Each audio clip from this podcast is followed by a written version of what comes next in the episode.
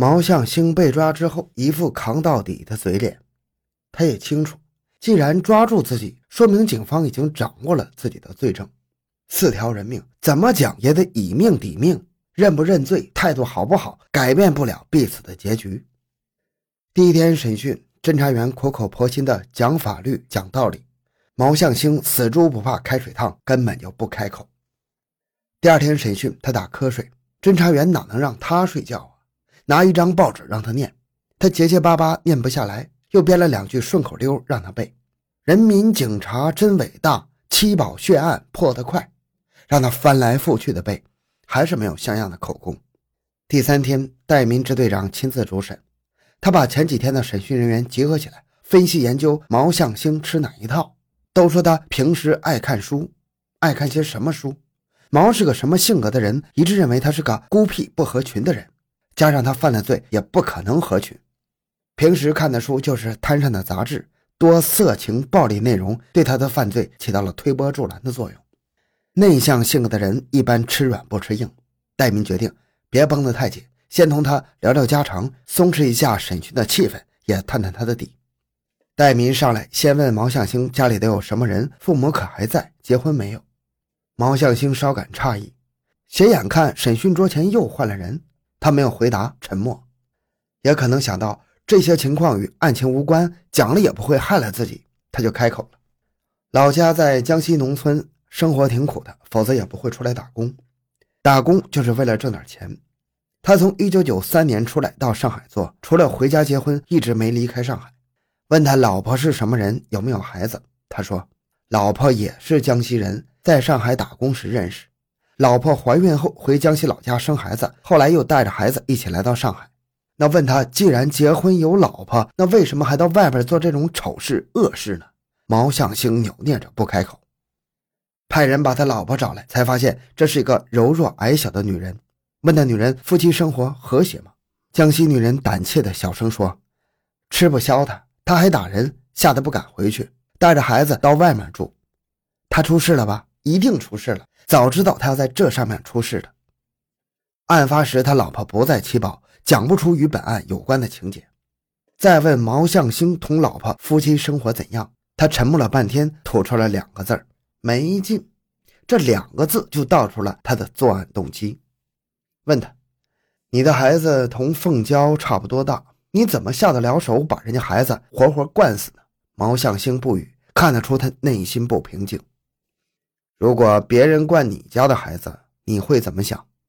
他哭了。毛向星不情愿被逼一步步走进实质，他烦躁地说：“他哭得太厉害了，没办法。什么没办法？”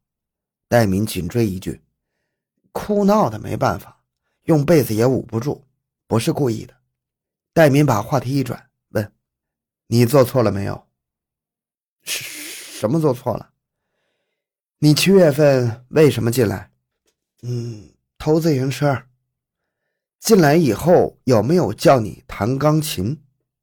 毛向星愣住了，这是个文化和精神层次很低的人。他注意看着戴民，十根指头在纸上按，还是一副拎不清的憨模样。戴民只好从头给他上指纹课。人的指纹是与生俱来，永远不会改变的，也不会与任何其他人相同的。你做这种欺负女人的案子，不好戴手套吧？话题一转，你认为咱们上海的科技力量怎么样？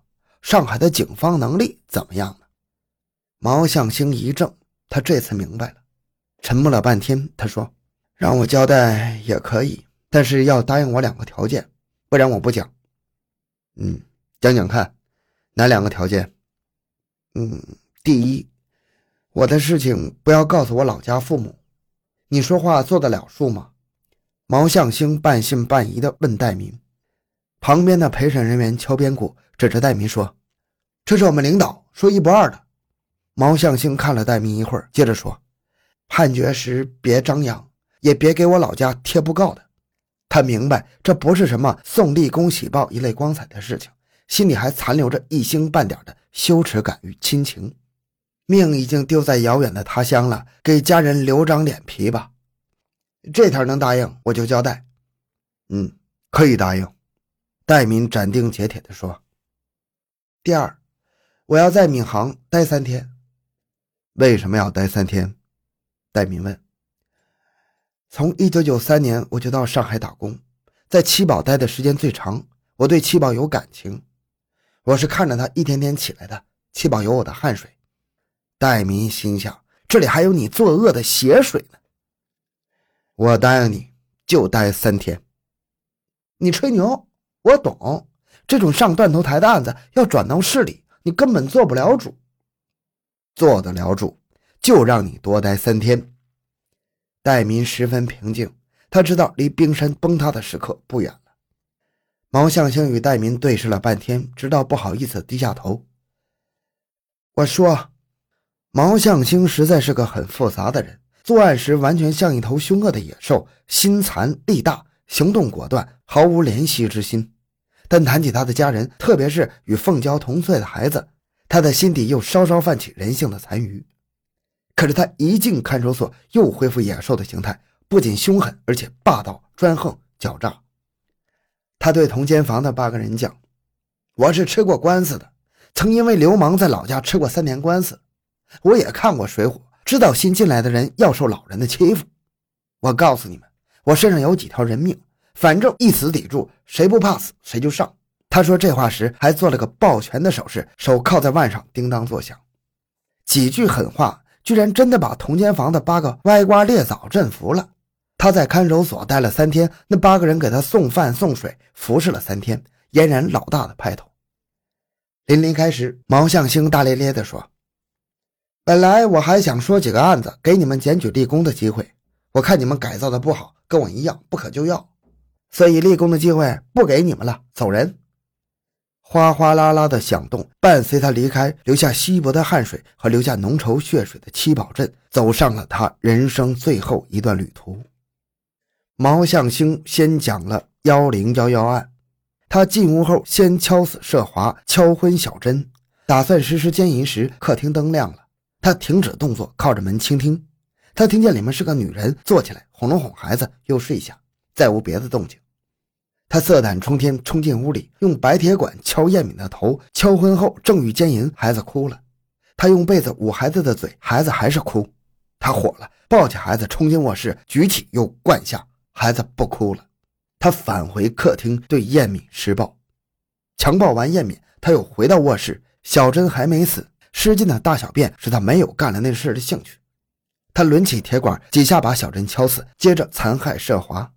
随后。毛向星进到客厅，与他被残害、唯一还活着的对象燕敏有一段对话。这是一个十分奇特的犯罪嫌疑人，他每干一件这样的事，之前或之后都与被害人有过心平静气的交谈，这次也不例外。交谈时，卧室里摆放着三具咒死他手的女性，想必他满身污秽，满手血迹，面目狰狞。他问赤身裸体的燕敏多大，家在哪里，父母是做什么的，到上海多久了。都打过什么工？老板对你好吗？老板有没有睡你？边问边用手擦拭白铁管上的血。燕敏出于求生愿望，顾不上屈辱，强打精神，回答了他所有的问题。虚弱的燕敏问他：“你有没有妹妹？”毛向星顿时扫兴，狠巴巴地说：“没有。”其实他有个小妹妹，十二岁，正在老家念书，但他不想在此时谈到妹妹。燕敏又说。你要了我的身子，就别要我的命了。我还年轻，就当是你的妹妹。毛向星说：“你的身子，什么烂脏身子，才十六岁就破了身，跟我搞早就不是第一次了。你不是我的妹妹，我没有妹妹。我让你活，你就得报警让我死。你放我一命，我保证不去报警。凤娇死了，老板绝饶不了我。天亮我就走，走得远远的，让老板找不到我。”燕敏苦苦地哀求他。扭动的白色身体和身体上鲜黄的血污激惹了毛向星，他抄起手边的白铁管，几铁管敲下去，燕敏就再不吭气了。月亮很亮，不用手电，不开灯也能看清屋里的摆设。